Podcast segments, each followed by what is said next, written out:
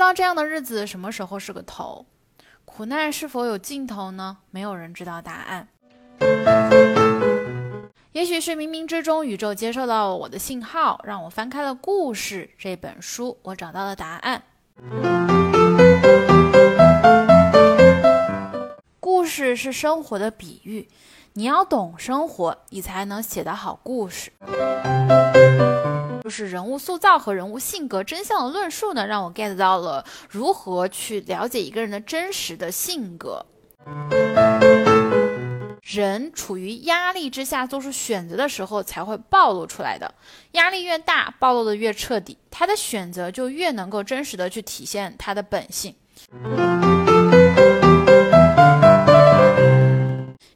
何有机体，它都只会去消耗必要的能量，它们绝对不会去冒不必要的风险或者采取不必要的行动。它为什么要呢？故事的材质是鸿沟，是期望和结果之间的鸿沟。而听故事的人呢，也会想要急切的知道主人公到底需要怎么样做，才可以得到他的欲望欲望对象。现实的精华是什么呢？是匮乏，是一种普遍而永恒的欠缺。这个世界上的一切东西都不够人们享用，食物不够，爱不够，正义不够，时间永远不够。如果我们设法满足了自己的外在欲望，找到了与世界的和谐，那么这种安宁很快就会转化为无聊。就像是被作者猛扇了一巴掌，然后温柔地说：“小傻瓜。”你真的以为日子会越过越好吗？不是的哟，日子永远都过不好的，冲突不断，麻烦不断。我们的一言一行呢，都遵循着我们觉得应该遵守的标准，但是我们心里的所想和所感却是完全不同的。但是我们必须这样做，为什么呢？因为我们意识到自己不可能说出和做出我们真正所想和所感的东西。如果我们都那样做的话呢，生活就会变成一所疯人院。我始终记得读到这一章节的时候是凌晨两点，那种通透感让我的灵魂都为之颤抖。我感觉我对于人类似乎又更理解了一些，我的想象空间似乎又大了一些。我就像一块干冰，在那一刻实现了升华，与自然融为了一体。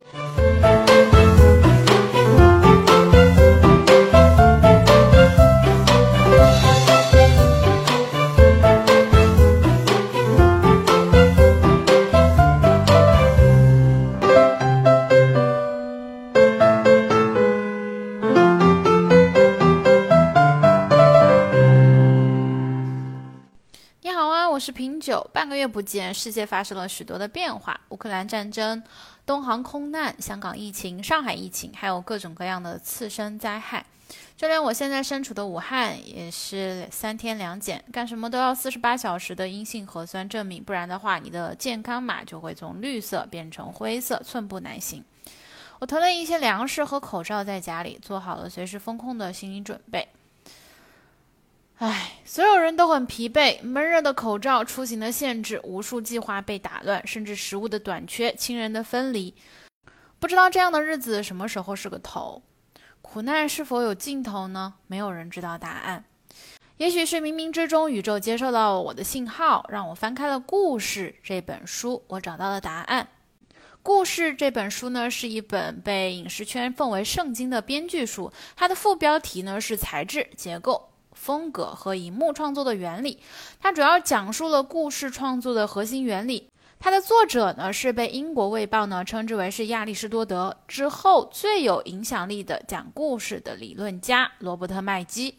他把他三十年间行走全世界向十万学员开班授课的精华呢写在了这本书里。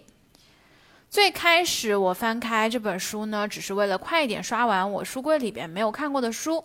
不然呢？过段时间搬家呢就很麻烦。本来抱着看完我能够稍微懂一点怎么欣赏电影的目的，没想到我其实翻开的是一本人生指南。它击碎了我对未来美好的幻想，告诉了我生活的真相，启发了我接下来的人生呢要怎么走。尤其是我在看完故事中写反面塑造原理的时候，对极致的痛苦的深刻描述，真的让我的灵魂颤抖不已。也许你会好奇，一本故事写作书怎么就变成人生指南了呢？这本书确实是教你怎么讲故事的，但是故事是什么呢？故事是生活的比喻，你要懂生活，你才能写得好故事。人类自从坐在山洞内的火堆周围以来，就已经开始相互讲故事了。人类对于故事的胃口是永远无法满足的。为什么呢？因为我们每个人从降临开始，就日复一日地寻求亚里士多德在伦理学当中提出来的那个古老问题的答案：一个人应该怎么样去度过他的一生呢？但是这个问题的答案呢，总是在规避着我们。重大的世界事物完全是在我们的掌控之外的。而个人的事物呢，又往往钳制着我们。尽管我们都在努力地用双手去牢牢地掌握着自己的方向盘。那在过去，在传统上，人类呢一直基于四大学问：哲学、科学、宗教、艺术，来去寻找亚里士多德问题的答案，试图从每一门学问当中得到启迪，从而编织出一种人生意义。但是随着学问的发展越来越深入，我们越来越难从中找到答案。于是呢，人们转而寻求我们依然相信的源泉，也就是故事的艺术。我们的故事的欲望呢，反映了人们对于捕捉生活模式的生存需求。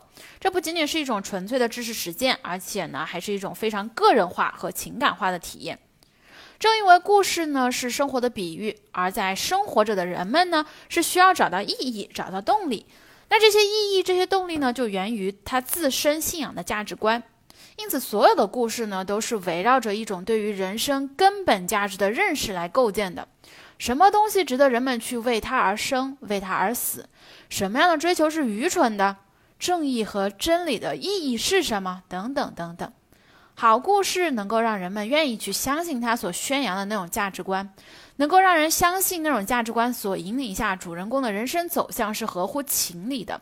甚至能够让人不自觉地去信奉那样的一种价值观，让他来指导自己的生活。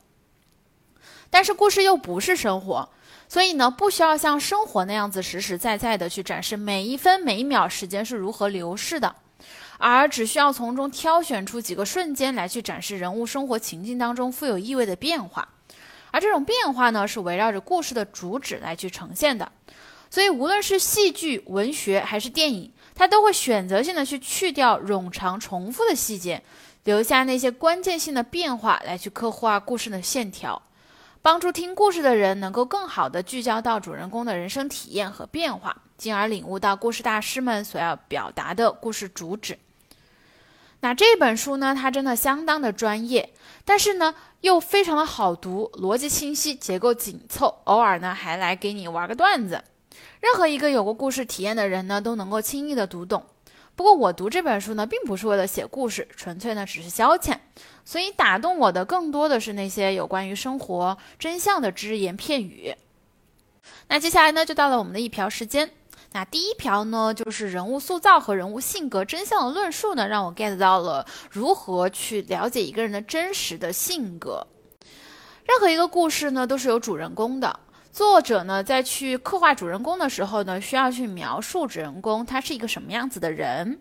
回想我们看过的影视作品，主人公在出场的时候，摄像机会对准他的穿着细节、起起居、工作场景、语言、神态等等，好让我们大致知道这个主人公的基本情况。而且这些基本情况或者说基本的素质，是我们可以通过仔细观察就能够知道的东西。而关于一个人物所有可以观察到的素质的总和，就是人物塑造。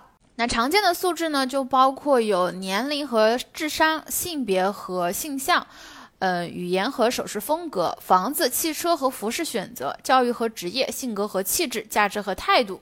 那这一切特征的总和呢，使得每一个人都独一无二。但是这并不是人物本身呢。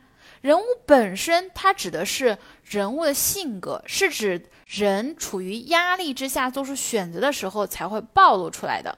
压力越大，暴露的越彻底，他的选择就越能够真实的去体现他的本性。在没有压力的情境下做出的选择呢，是没有办法暴露任何真实的东西的，因为呢，人是可以假装的。我们前面提到的那些可以观察到的、可以看到的素质呢，全都是可以假装的。但是一个人的性格真相是不能假装的。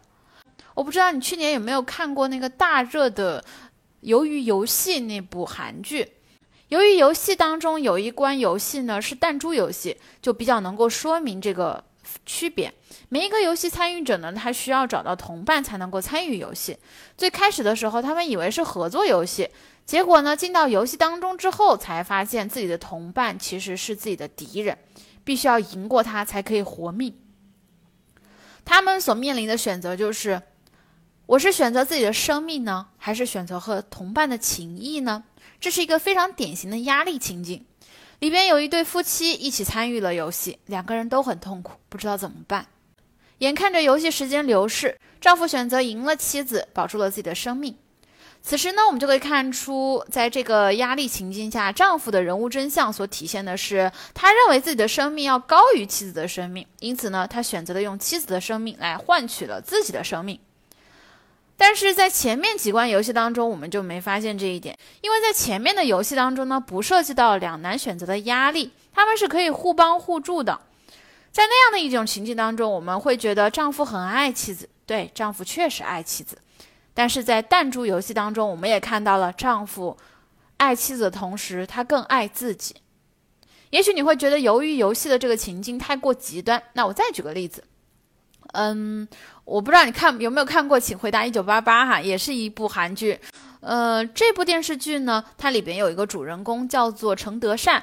那程德善呢，他是生在一个三胎的贫苦家庭，在家呢排行老二，在家呢排行老二。姐姐呢是首尔大学的大学生，最小的呢是个男孩儿。那有一天呢，妈妈做饭的时候发现只剩两个鸡蛋了。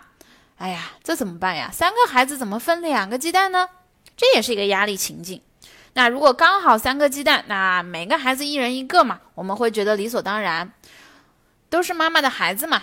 但是呢，只有两个鸡蛋，妈妈呢就决定把这两个鸡蛋呢分别给了姐姐和弟弟，就没有给德善。在这一压力情境下，我们就可以看到，在妈妈的心里边，德善其实相比于姐姐跟弟弟来说，是更不重要的那一个。所以，我们可以从这两个例子里边呢，可以看到这个人物塑造和人物性格真相呢，它不是同一个东西。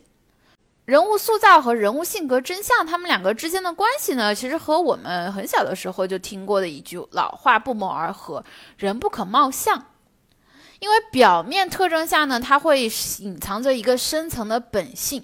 无论他们言说什么，无论他们举止如何，如果我们想要了解深层次的人物性格，那么我们唯一的途径呢，就是通过他们在压力之下做出的选择。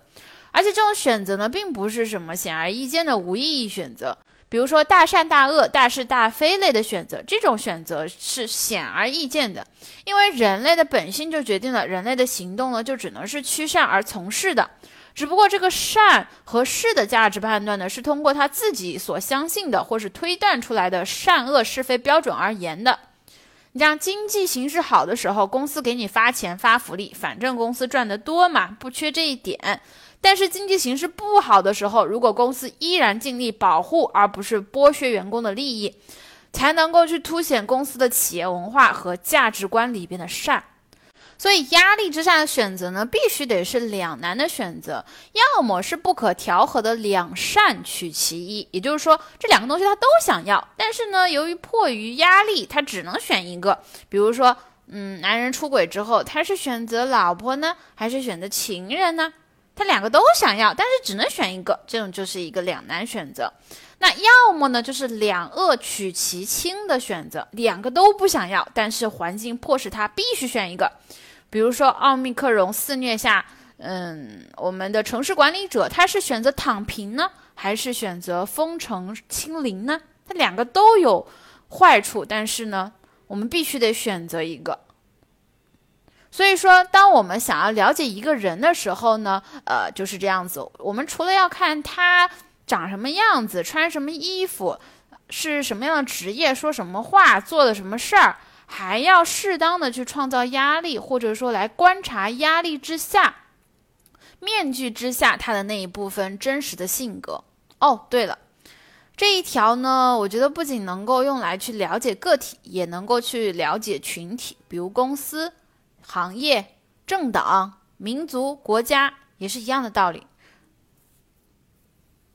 好，第二条呢，就是主人公的素质要求的这部分的叙述呢，让我了解了解到成人过程当中需要培养哪些关键的能力。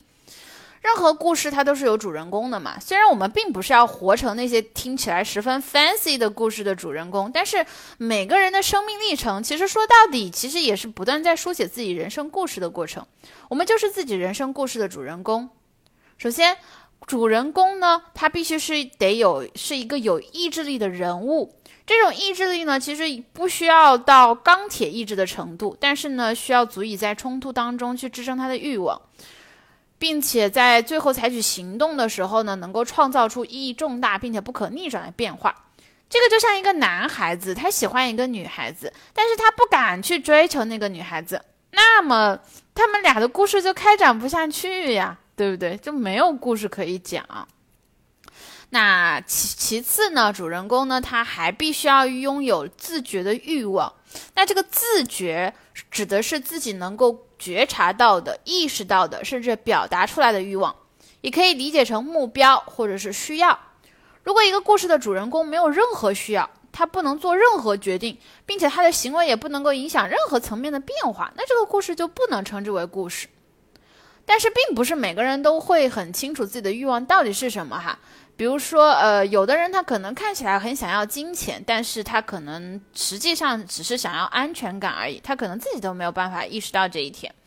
比如像《老老友记》当中的 Monica，她非常的痴迷于食物。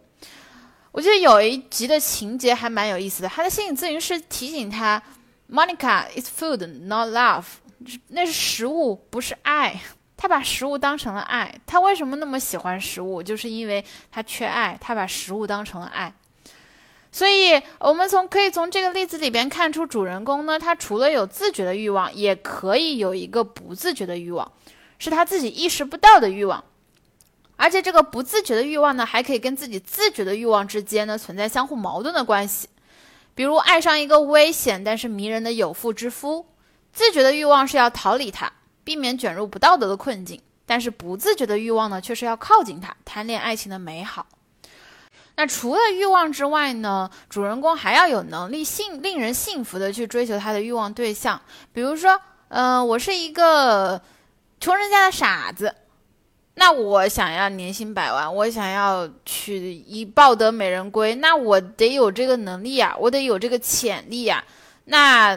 如果说我这么去讲一个这样的故事，那听故事的人就会觉得我是在痴人说梦，他根本就没有兴趣来去看我怎么慢慢实现年薪百万的。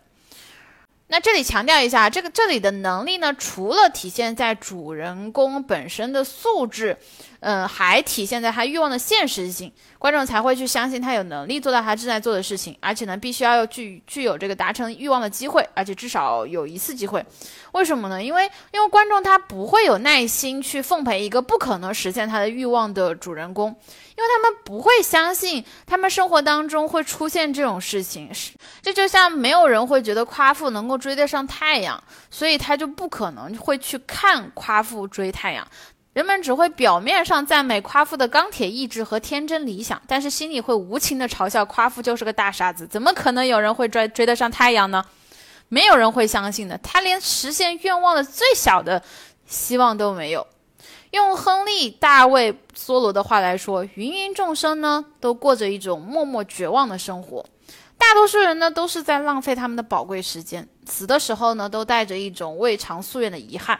那这一痛苦的见解呢，虽然有一定的道理，但是我们作为人类是不能够允许自己相信这一点的。人类呢，它是需要希望的，所以我们总是把希望呢保持到最后一刻，无论命运怎么样跟我们作对。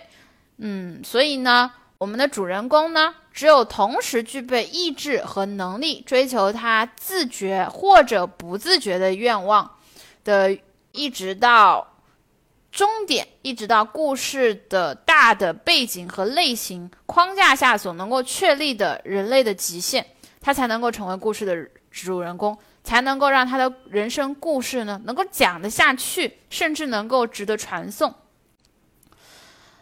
当然，这里呢有一个很重要的补充，就是主人公同时还要具有移情作用。所谓具有移情作用呢，就是指像我。这个我呢，指的是听众，指的是听故事的人。我们通过看主人公的故事，我们能感同身受，能够从中发现意义和价值，领悟并且去认同故事的主旨，体会到故事创作者所宣扬的那种思想。那我们在书写自己人生故事的时候，何尝不是这样呢？我们小的时候想要糖果，所以努力的表现；长大了想要好的生活，所以努力的学习、努力的工作；想要爱情，于是呢努力的去捯饬自己，去学习一些技巧之类的。我们害怕被排挤，所以学习如何去融入群体，直到我们的欲望得到满足，或者是发现自己无法做到，退而求其次，都是这样的一个过程。我曾经非常的信奉极简主义，吃饭只是果腹，住宿呢只需要一张床，穿衣呢只需要蔽体，喜欢可爱的东西，但是从来不买，因为我觉得没什么用。那样的生活是简单的，却也是无趣的。时间一长，活着又有什么意思呢？人生很容易走向虚无。想起我很喜欢的《人间指南》这首歌里边的歌词：“时间是海，欲望是船。”我想，主人公便是船上的掌舵人，指引着我们穿梭在时间的汪洋大海中，到达一个又一个的彼岸。欲望要有，但是要有现实，还要有能力。第三条是最小保守行动对于两性博弈的解释力呢，让人直呼精辟。站在写故事的角度，你的人物，实际上所有人物哈，在追求任何欲望的过程当中，在故事的任何时候，总是会采取从他自己的主观视角来看最小的保守行动。任何人类都是如此。人性呢，从根本上来说呢，都是保守的。实际上，这也是大自然的规律哈。因为任何有机体，它都只会去消耗必要的能量，它们绝对不会去冒不必要的风险，或者采取不必要的行动。它为什么要呢？如果一个任务可以用简单的方法，用容易的方法去完成，不会冒着损失或者痛苦的风险，也不需要去消耗能量，那试问任何生物为什么要采取更困难、更危险或者更耗费精力的方法呢？自然天性不会允许他那么做，能量定律也不会允许他那么做。而人类的天性呢，只不过是宇宙天性当中的一个方面而已。那需要这里呢，需要强调的一点是什么东西是必要而又最小的和保守的呢？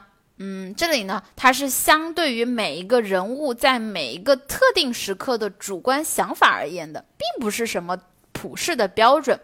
如果把这个点跟两性博弈联系起来，就非常的有趣了。当你十分在乎一个人的时候，那个人反而没那么在乎你；而当你不在乎他的时候呢，他反倒嗯想办法会讨好，试图挽留你。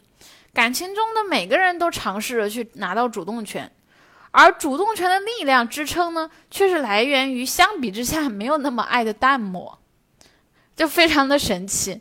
我们从最小保守行动理论这个名字是我胡诌的哈。就比较好说，就是这个理论来解释的话，更爱的那一方呢，对于关系的持续欲望会更强烈，因此呢，需要付出更大的努力来去维系关系；而没那么爱的那一方呢，对于关系持续的欲望呢比较弱，那么他就不会花费不必要的能量去维系关系。我之前一直都不太理解人们为什么说感情里面不能过于主动啊，我以前总是觉得，哎呀，只要结果好，谁主动都差不多啦。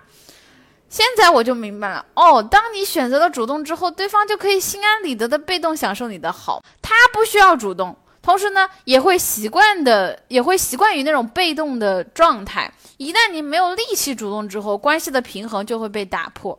所以，善于玩感情游戏的人，他们就很清楚，主动两三次可以，但是如果对方没有回馈于主动，本着伤害最小化的原则，那就换人。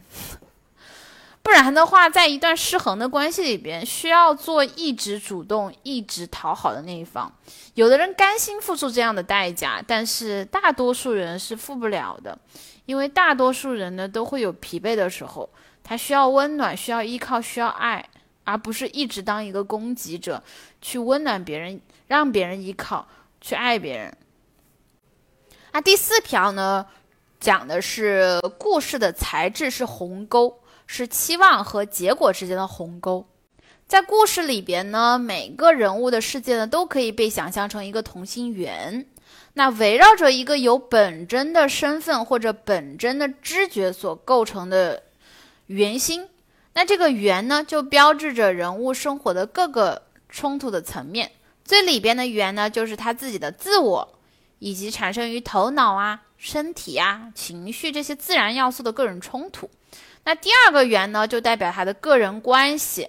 那种比社会角色更深层次的亲密联盟，然后第三个圆呢，就代表着是个人外的外冲突层面，是指超出了你个人以外的所有对抗的力量源。比如说，呃，你与社会机构和社会个体的冲突，与个体的冲突，以及与认为环境和这个与这个人为环境和自然环境之间冲突。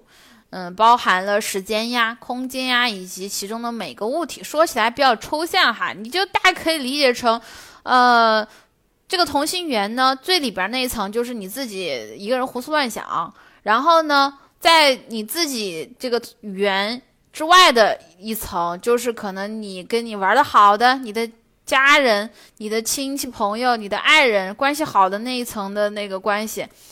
之间产生的冲突，然后再大一层就是可能，呃，可能是会涉及到你跟公司啊，你的你跟呃你的理想抱负啊，你的欲望跟你的行业之间的冲突啊，然后还有你可能钱不够啊，你要买房子呀，没有钱买房子呀，然后你可能呃不小心撞到了人，然后需要去负责任呐，或者说或者说。怎么怎么就是之类的各种各样的很复杂，需要涉及到各种各种你没有办法控制的，跟你不够亲密的各种各样的物体和人对你产生的跟你之间产生的各种各样冲突，就可以这样理解哈。而故事呢，就会发生在你自己的个体的内心与外部之间的交接的地方，因为故事的主人公呢，他会受欲望的驱使，会想办法去追寻一个。他很难企及的一个欲望对象，他会自觉或者不自觉的去采取一些特定的行动，他会觉得，而且他会觉得他自己所采取的行动呢，会导致事件呢做出相应的他想要的反应，所以呢，他就会，所以就能够去推动他自己的欲望满足进度，他会觉得他这样子做了，比如说，呃，这这个话怎么说呢？就比如说，嗯，我努力工作一天，我就能够赚三百块钱，那。我以我我对世界的反应就会就会有这样的一个预设，那我就会去选择好好的工作一天，这样我就能拿到三百块钱。那这个是这个意思，嗯，从他自己的主观视角来看，他所选择的行动呢是最小的、最保守的，呃，但是呢。只要能够足够产生他所需要的反应就可以了。就比如说他想要三百块钱，他肯定会选择就是他当前的这份工作能够提供的那三百块钱，而不是说自己重新再重新再找个新工作，然后呃去尝试一下再拿到那三百块钱，那个难度肯定是不如不如现在这个难难度呃简单的，所以他就会选择更简单的方式。大多数情况下，就是我们可能比较熟悉的、掌握信息比较多的情况下，可以这样子。但是现实的情况是，呃，我们实际上很多时候是没有办法去掌控关于外部世界足够多的信息，来去确保事情一定会朝着最理想的方向发展。比如说，哎，刚刚我们那个例子是说，我们一天想挣三百块钱，是吧？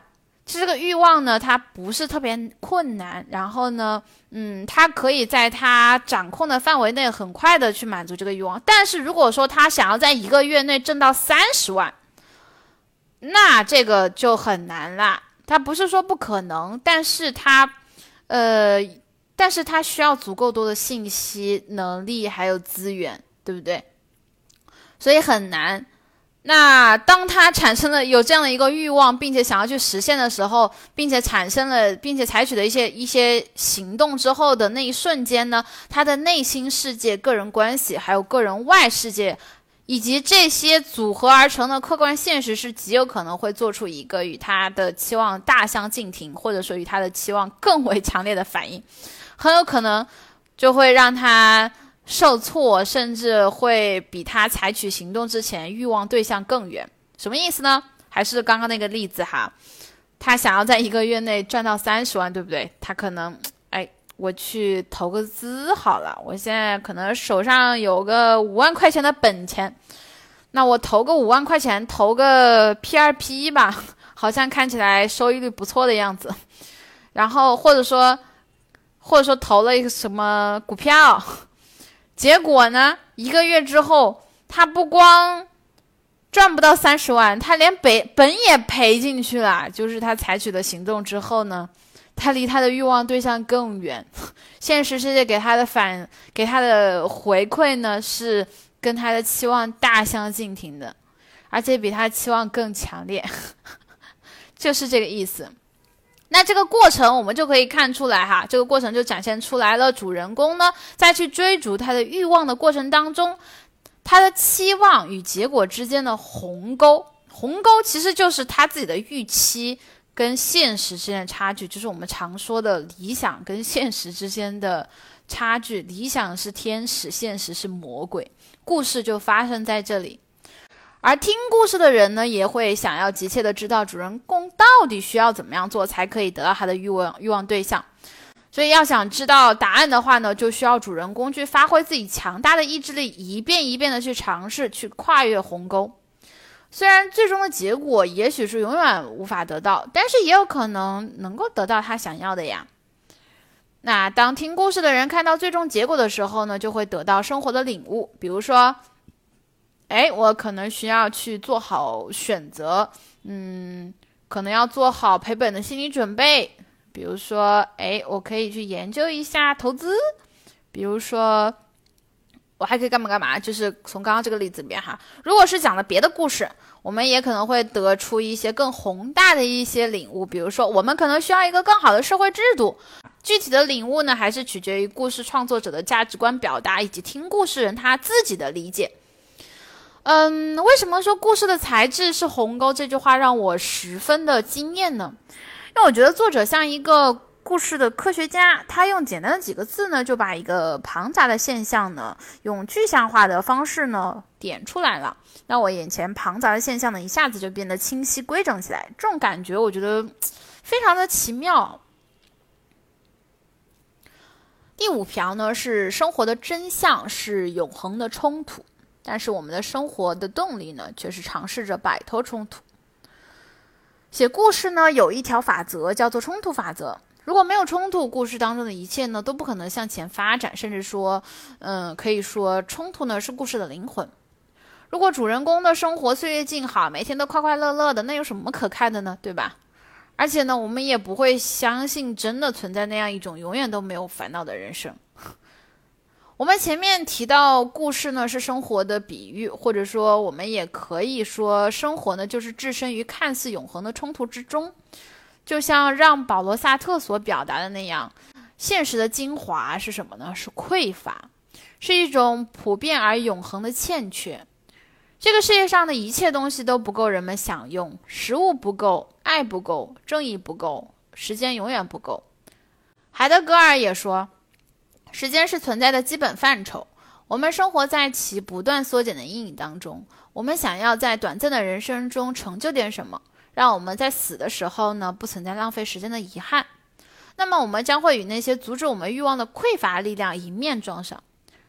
如果我们设法满足了自己的外在欲望，找到了与世界的和谐，那么这种安宁很快就会转化为无聊。从这个意义上来说，萨特的匮乏呢，就变成了冲突本身的缺乏；无聊呢，就是当我们失去欲望之后，我们缺乏一种缺乏感所产生的内在冲突。这一段是我从书上摘抄下来的哈，我不知道要用什么言语来表达我读到这一段时的感受。嗯，就像是被作者猛扇了一巴掌，然后温柔的说：“小傻瓜，你真的以为日子会越过越好吗？不是的哟，日子永远都过不好的，冲突不断，麻烦不断，你要学着享受冲突哟。”我震惊又失望的回他：“好的，好的。”让我联想到我前阵子看过其实比较早期的一本社会人类学的书，是林耀华的《精益》，他主要记录了自己的家族与另外一个家族两家呢在社会生活与经济变迁之间的兴衰浮沉。《精益之家》的主人金翼之家的主心骨黄大林呢，他一手壮大黄家，他经历过最亲的爷爷去世，弃农转商，他被诬陷进过监狱，打过官司，孩子被打劫过，生意被抢过，铺子被分裂过，兄弟打过架，分过家，还牵扯过地方上的政治斗争，还好几次被日本鬼子占领家庭和店铺，还有财产，扔下所有去大山里边逃难。我觉得他的一生，嗯，非常的难，非常的难。但是谁的一生不难呢？我觉得我爸爸的一生也很难，我妈妈的一生也很难，我外公的一生也很难，我外婆的一生很难。我能联想到的，我生活当中的所有人，我觉得从他们的角度来看，他们的一生都很难。嗯，但是呢，黄大林。他是一个很神奇的人物。他在中后期的时候呢，我发现他对于人生的苦难呢，已经十分的习以为常了。他只是平静的接受现实，积积极的去解决问题。我在想啊，人们常说谁谁谁活明白了，我觉得黄大林应该就是那种活明白了的人。他知道生活的真相，他找到了自己的信仰。他在自己的能力范围内努力的去守护自己的信仰，并且呢，不断的再去扩张自己的能力。那能力范围之外的，他就只是接受现实。我其实很向往那样的一种状态，但是同时又很害怕那样的一种状态。但是不管怎么样，那一天终究会来临的，早晚的问题。但不管怎么样，我非常感谢这本书，让我知道了生活真的不会越过越好的。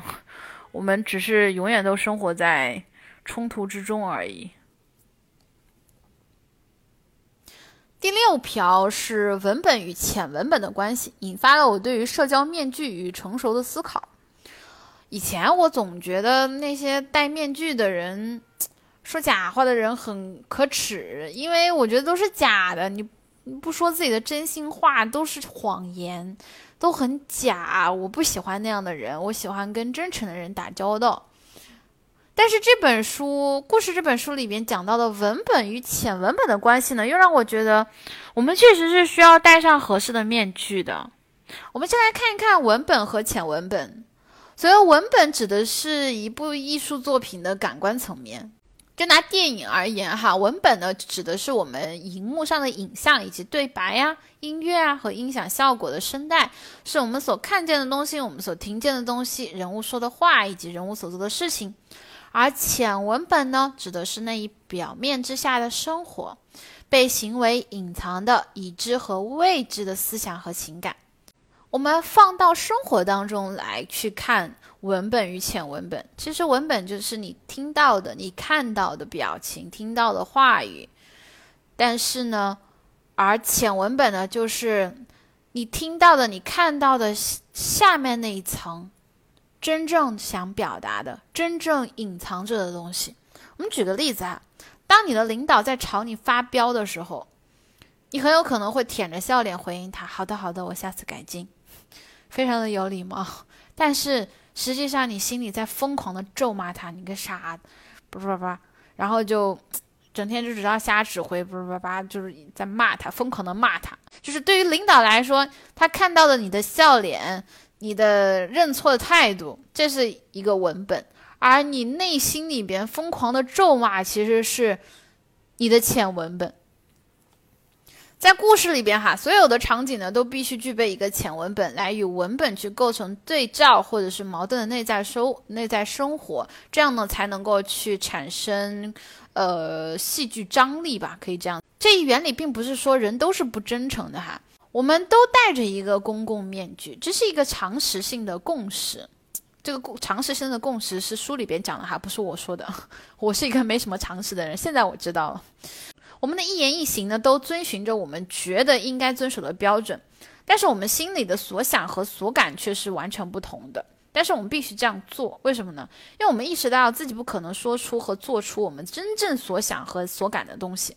如果我们都那样做的话呢，生活就会变成一所疯人院。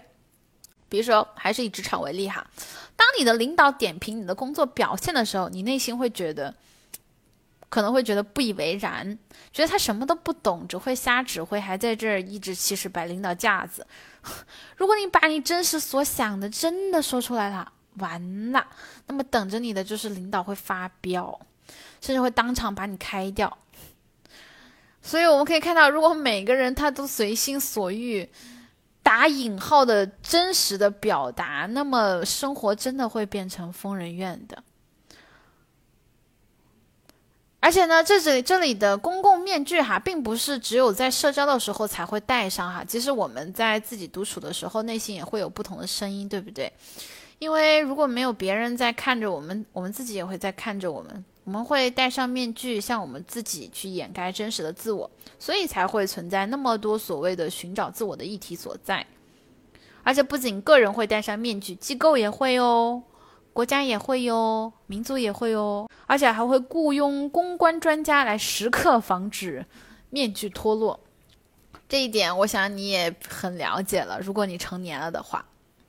那这种永恒的两重性对于非生命的物体来说呢，也是成立的。大自然也会戴着面具呢，比如说像大海那么美，对不对？它晶莹闪烁的表面底下也藏着一个充满滑翔猛兽的宇宙呢。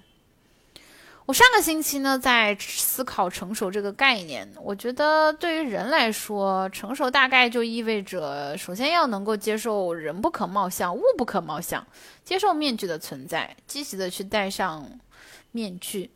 然后呢，要带着自己清晰明确的目的，或者说欲望，或者说需要，冷静温柔，并且微笑着与面具下幽暗的人性持久的厮杀与博弈。直到你的目的达到，不做多余的事情，不浪费多余的时间和资源。网上经常说的什么通过读书呀、健身、学习、自律、弹钢琴、练瑜伽什么的，通通都不一定能够通往成熟。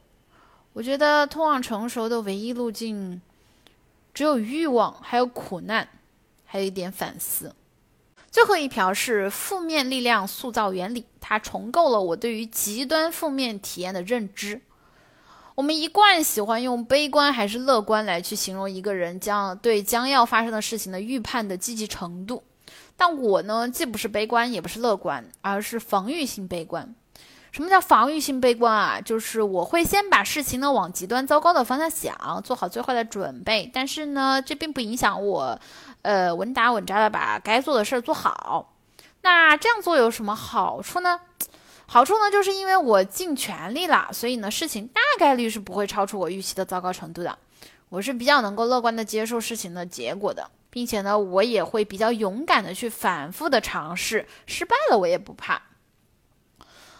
呃，坏处呢，就是可能会没办法去做到把自己逼到极限，想办法去达到理想目标。所以可能结果呢，就从世俗的角度来说，可能就不会那么好。如果按照我们前面讲故事的材质的时候分析，主人公为了追逐自己的欲望付出实际行动，现实世界呢就聚集了所有对抗的力量与之抗衡，然后在主人公的预期和结果之间撕出来一道鸿沟的逻辑来去分析的话，防御性的悲观其实就是把欲望缩小，所以呢，鸿沟就跟着缩小，那主人公呢就可以觉得。自己可以跨越鸿沟得到欲望对象，而悲观呢，就是把这个鸿沟啊拉到无限大，所以呢，阻止了主人公继续行动，故事呢就不会继续下去了。而乐观是什么呢？乐观就是把鸿沟拉到无限小，让主人公呢误以为自己能够很容易的就得到这些欲望对象，所以他就很容易采取行动。但是呢，可能第一道鸿沟就可能会让他意识到，哦，事情没有那么简单。那么这个时候就会分出两拨人，一拨人就迎难而上，依然乐观的坚信自己可以得到欲望对象，只是相比之前会更加努力的去克服困难，会去更加正视这个事情。但是另一拨人可能就会迎难而退，会打起退堂鼓，甚至会怀疑起自己的能力。那这个故事也就讲不下去，他就没有办法得到自己的欲望对象了。所以我们可以看到，无论是乐观、悲观还是防御性悲观，我们害怕的是与我们对抗的负面冲突、负面力量。以前呢，我只是简单的把对立面往极端了想，比如说，我想要变得富有，那最坏的情况就是我没有办法富有嘛，依然很贫穷嘛。那我做好贫穷的心理准备和预案就好了呀。但是故事这本书呢？但是故事这本书的作者呢，又把我扇了一巴掌，温柔并且微笑着看着我说：“小姑娘，你还是太年轻了。真正让人害怕的不是对正面的否定，而是对正面的否定之否定。”为什么这么说呢？因为生活它总是微妙而又复杂的，很少是简单的是非善恶或是对错，就连负面呢也是有程度的区别的。如果说我们认同某一种价值观，那我们就会把它定义为正面价值，那它的对立面呢就是矛盾价值，与之相矛盾。比如说，我们都希望拥有智慧，那么智慧就可以成为一个正面价值，与之相对的矛盾价值呢就是愚蠢。但是这里其实还存在相反的价值，相反的价值呢，躺在正面价值和负面价值之间，是一种既有一些负面，但是呢又不并不是完全对立的情境。那在刚刚这个智慧的例子里边，它的相反的价值就是无知，就是没有智慧嘛。无知呢是因为缺乏信息而导致的临时愚蠢，但是愚蠢本身确实冥顽不化。无论你给他多少信息，他都是没有办法去改变他这个愚蠢的状态。嗯，那这里还存在比他更糟糕、更让人窒息的情况吗？我想你一定遇到过不少那些貌似聪明的蠢人。一个蠢人相信自己的是智慧的。这种情况呢，就是作者所说的否定之否定，也可以称之为是负面之负面。因为愚蠢它是智慧的否定，而故作聪明的愚蠢比愚蠢本身还要愚蠢。我都想不到还有什么蠢法了。再举一个例子哈，我们都希望拥有爱，那我们就可以把爱呢定义为正面价值。那爱的相反的价值就是不爱嘛，或者说冷漠。那与爱相矛盾的就是恨，所以爱的矛盾价值呢就是恨，所以爱的负面之负面，那就就是以爱为面具的恨。还记得《致命女人》里边那些温柔贤惠，但是却用计谋去杀害丈夫们的妻子们吗？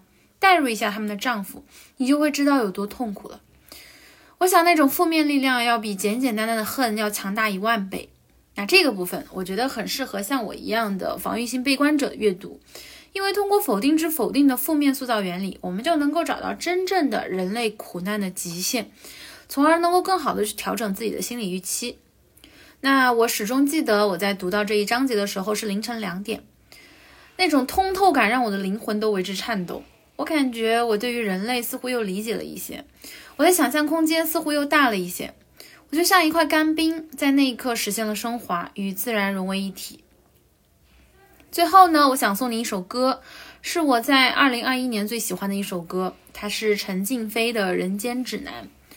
二零二一年呢，是我刚刚定好人生方向的那一年，可是在我刚定好方向之后呢，却被强大的力量彻底撕碎，我重新恢复到了迷茫的状态。呃，我其实知道解决迷茫最好的解药是行动，但是呢，我并不知道行动的方向，我甚至都找不到行动的动力。直到我听到了陈静飞的《人间指南》，希望你会喜欢。我是瓶子，我们下期再见，拜拜。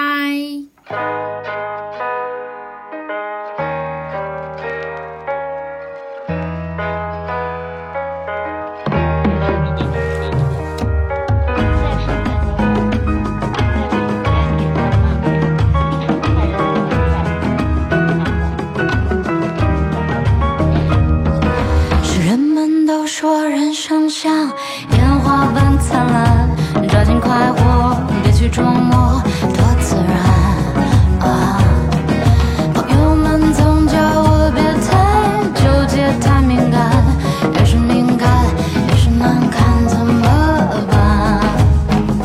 时间是海，欲望是船，哪里才是我彼岸？